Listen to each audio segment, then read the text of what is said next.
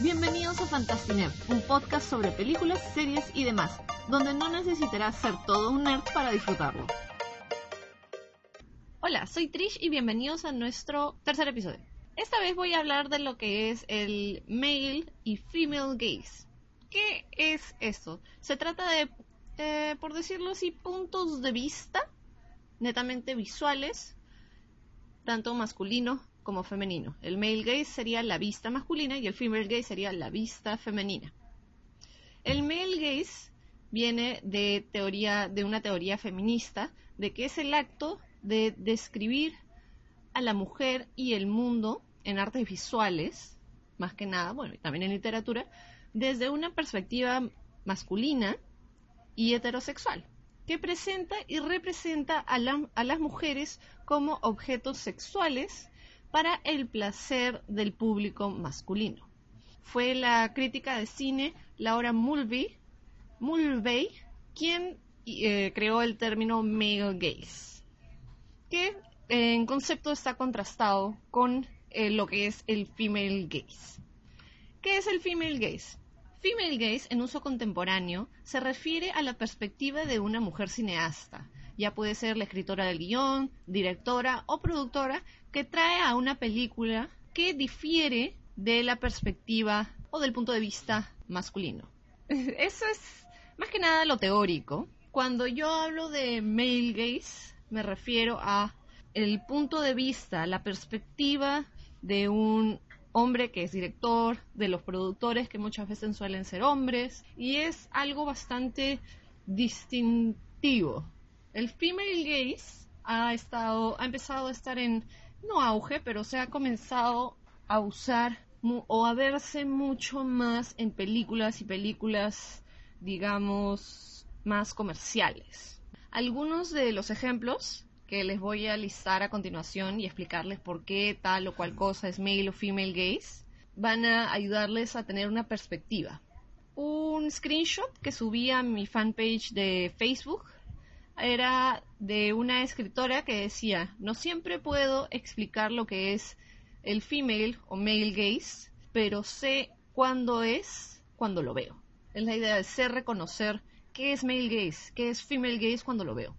Algunos de los ejemplos son, bueno, tengo varios acá, y quiero empezar con Blue is the warmest color. Es una película que causó bastante sensación, una película sobre una un coming of age, una chica empezando a explorar y aprender sobre su sexualidad, historia de mujeres LGTB, pero desde una perspectiva masculina. El director es eh, un hombre apellidado Kechich y bueno, la, la perspectiva o los puntos de vista, sí, la perspectiva más que nada en esta película es bastante sexualizada y sexual sobre los personajes principales cuando ves Blue as the Warmest Color versus cuando ves otro tipo de películas de este estilo, adolescente, volviéndose adulto, descubriendo su sexualidad, es muy distinto lo que se ve en Blue as the Warmest Color y en esas otras películas, sobre todo si es que es alguien dirigida por alguien LGTB.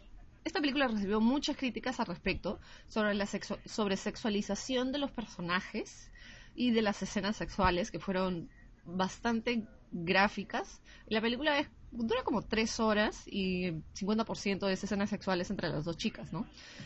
Además, como o, o coincidencia, el director de la película en el 2008 fue acusado de eh, sexual assault, que es ah, asalto sexual. Y bueno, mm, ¿qué les puedo decir? O coincidencia.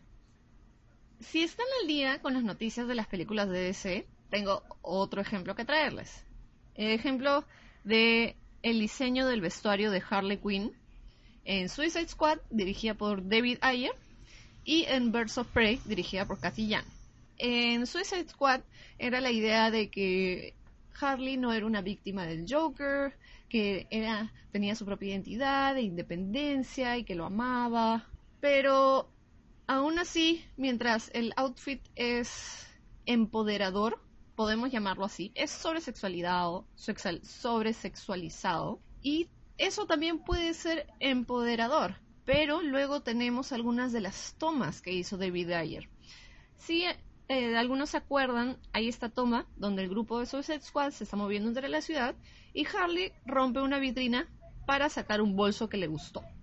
Si recuerdan esa toma, van a darse cuenta que lo que hace Harley sí está más o menos dentro de eh, el carácter del personaje, pero cuando se dobla, la cámara enfoca al trasero de Harley Quinn en estos shortcitos chiquititos. Así que queda bastante por pensar en cómo David Ayer y cómo la diseñadora de vestuario ven a este personaje y cómo decidieron interpretarlo. En Birds of Prey hemos tenido ahora un teaser que nos muestra una Harley Quinn súper distinta. No deja de ser sexy, pero se ladea o se va más para el lado extremo, exótico, excéntrico, que es más pegada a la idea de una Harley Quinn empoderada, una Harley Quinn independiente. Aún no tenemos en la película, pero las fotos de detrás de escenas son muy distintas a las fotos de detrás de escenas que vimos en, en Suicide Squad. No solo por el outfit, sino cómo el outfit representa al personaje. Por ejemplo, una de las fotos que tenemos es Harley Quinn caminando por la calle con una casaca que parece hecha de trapos de colores, un sostén de deporte rosado chillón, un short también de colorinches, un short corto de colorinches, con botas y medias con brillitos y solo tiene un zapato puesto, comiendo un burrito en la calle. Entonces, cómo te presenta el personaje es totalmente distinto de cómo la vimos en Suicide Squad. Y no por eso quiere decir que sea más o menos válido, sino creo que también tiene mucho que ver las personas que dirigen, las personas que producen. Porque hay que tener en cuenta que Margot Robbie, quien actúa como Harley Quinn, es también productora ejecutiva de Birds of Prey. Ella hizo que el guion fuese escrito por una mujer y ahora lo está dirigiendo una mujer. En cambio, en Suicide Squad, eh, la WB, la Warner Brothers, era eh, los únicos productores. David Ayer dirigió y escribió la película. Y bien veamos, Birds of Prey, el próximo año vamos a darnos cuenta de, de más cosas. Pero eso es lo que, lo que más resalta. Otro ejemplo que les traigo es el ejemplo de Wonder Woman. Tenemos a Wonder Woman con la película de Patty Jenkins, y bueno, hay que tener en cuenta que el traje de Wonder Woman tiene una falda bastante corta, no tiene hombreras, es bastante parecido al original, pero quiero que nos enfoquemos en una escena en particular. Quiero que nos enfoquemos en la escena de la trinchera, donde se revela por primera vez a Diana, a Wonder Woman, con la armadura. Tenemos tomas de piernas, tomas de las botas, toma de espalda. Pero tenemos que tener en cuenta que estas no están siendo sexualizadas. Estamos viendo la minifalda con sus piernas subiendo una escalera, pero el personaje no está sexualizado o sobresexualizado. Tienes tomas cercanas de su cuerpo, pero no es solo como que trasero y tetas, ¿no? Es, es distinto sobre cómo se revela el traje y cómo se revela Diana, incluso usando ropa corta.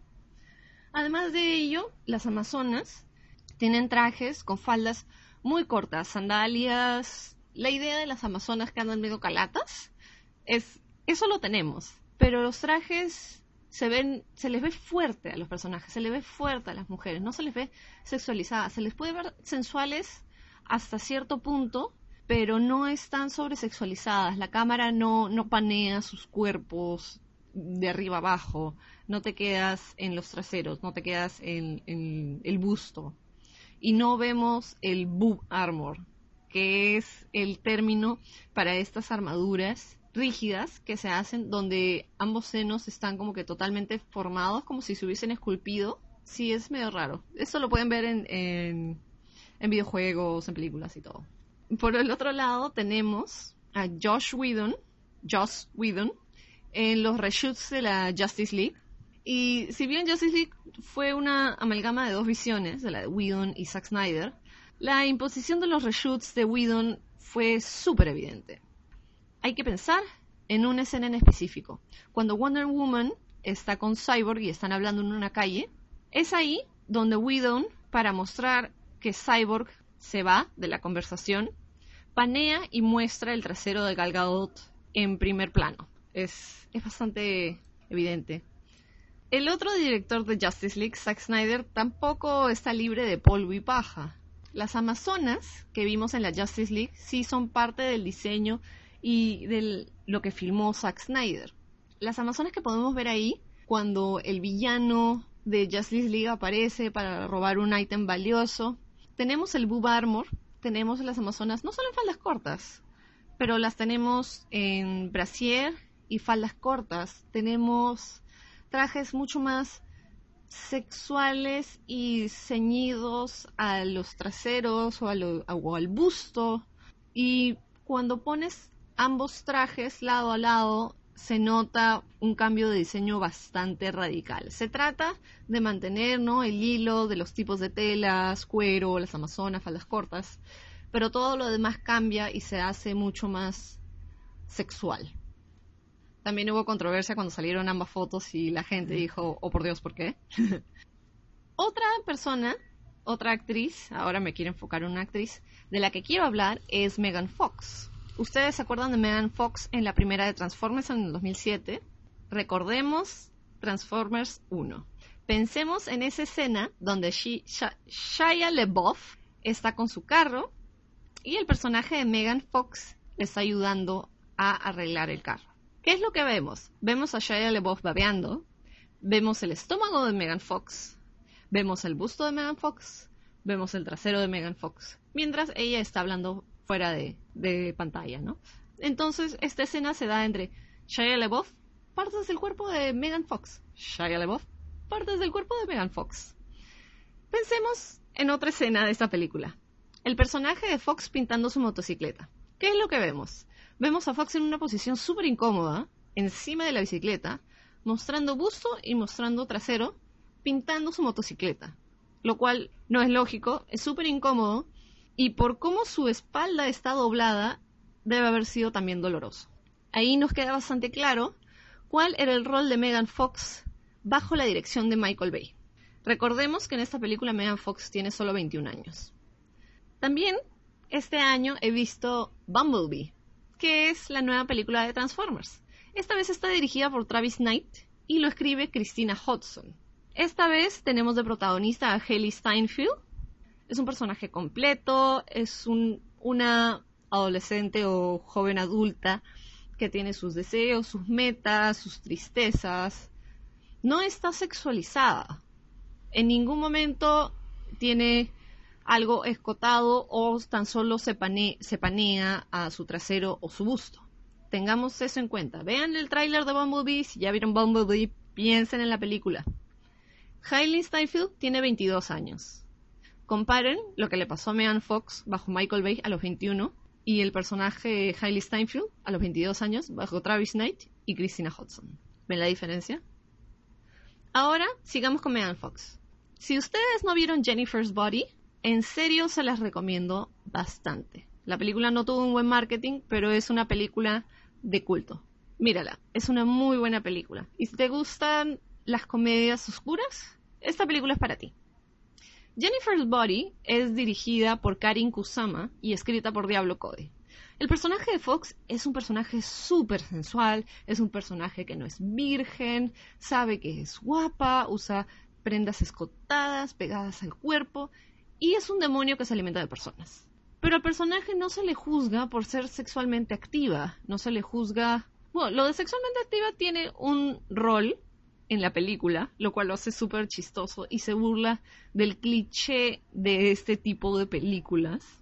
Este personaje no está sobresexualizado, es súper sexy, es súper sensual, pero no se le sobresexualiza con los ángulos donde se le filma.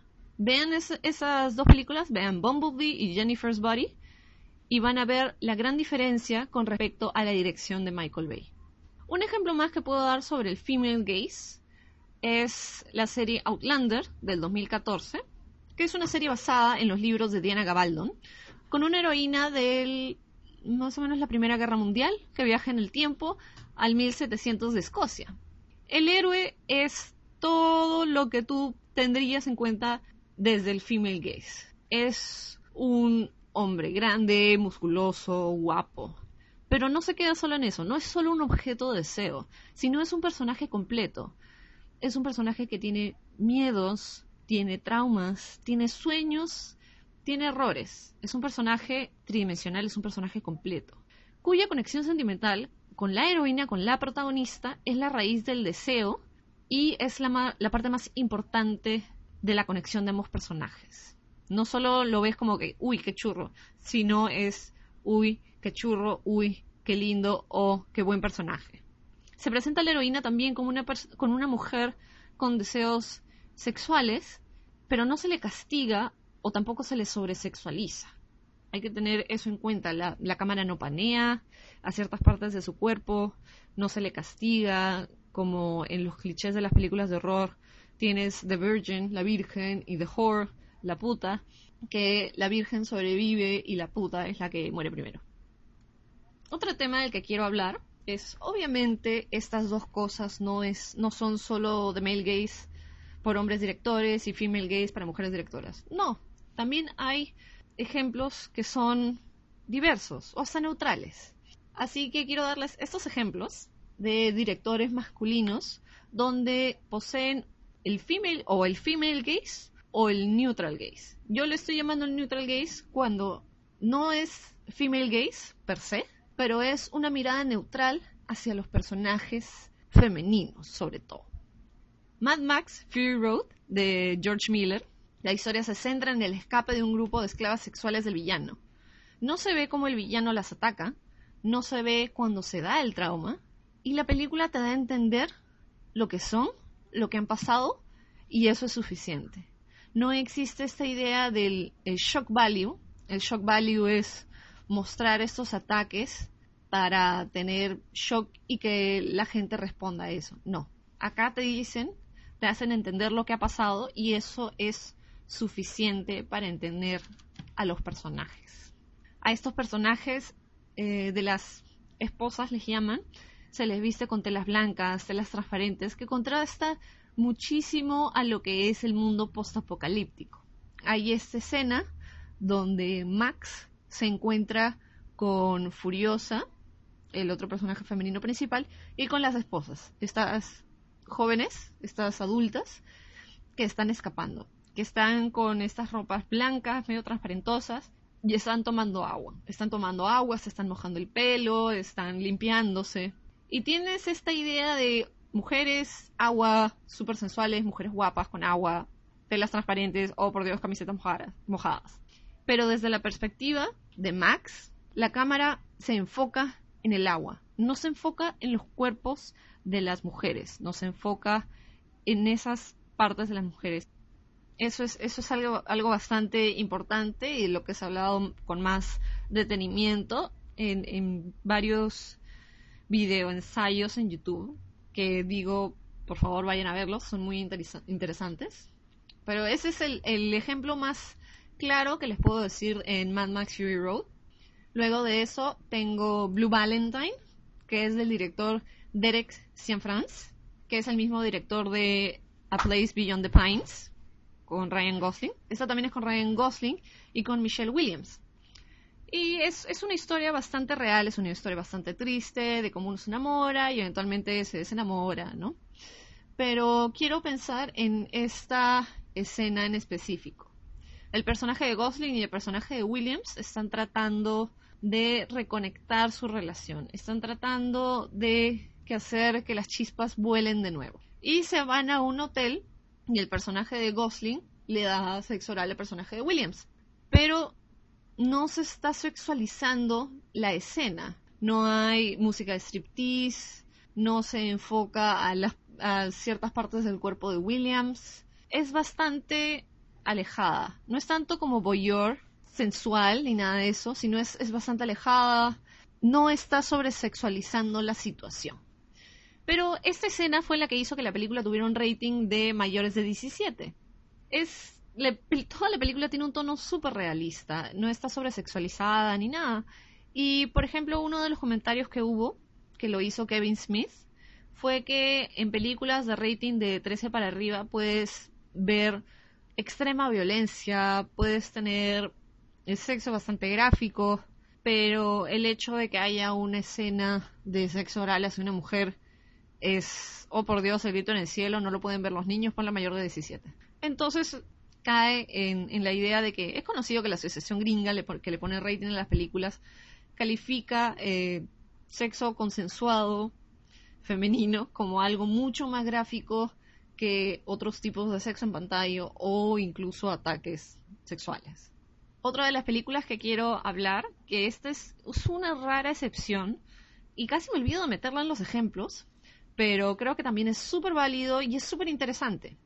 Tenemos las películas de Magic Mike, la primera dirigida por Steven Soderbergh y Magic Mike XXL dirigida por Gregory Jacobs. Estas películas son de las pocas que puedo pensar en el personaje masculino como objeto de deseo. Puramente espectáculo, puramente sensual, puramente para que lo veas.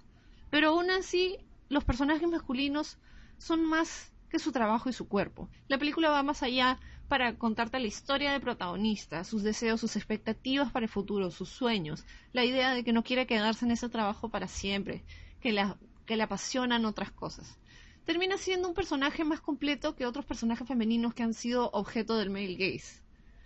Y cabe recalcar que ambas películas fueron dirigidas por hombres y basadas en la vida de Channing Tatum como stripper. Es una película de esas pocas que hay que su público es mayoritariamente mujeres y hombres homosexuales. Es para que veas a los actores, es para que los veas sin polo, es para que los veas bailando sensualmente. Es filler, pero aún así te dan una historia y te hacen entender que cada personaje no es solo su cuerpo, no es solo su trabajo. Van más allá para darle personalidades, para darles sueños y para darles una historia. ¿Qué les parecieron estos ejemplos? ¿Han visto algunas de estas películas? ¿Y ustedes qué ejemplos me pueden dar sobre el male o female gaze? No se olviden que pueden enviarnos todos sus comentarios al Twitter de Fantasy nos encuentran como Fantasiner. Tenemos el podcast en Spotify, en Anchor y en Patreon. No se olviden de seguirnos también en el Twitter. Y muchas gracias por escuchar nuestro capítulo y nos vemos de vuelta súper pronto. Chao.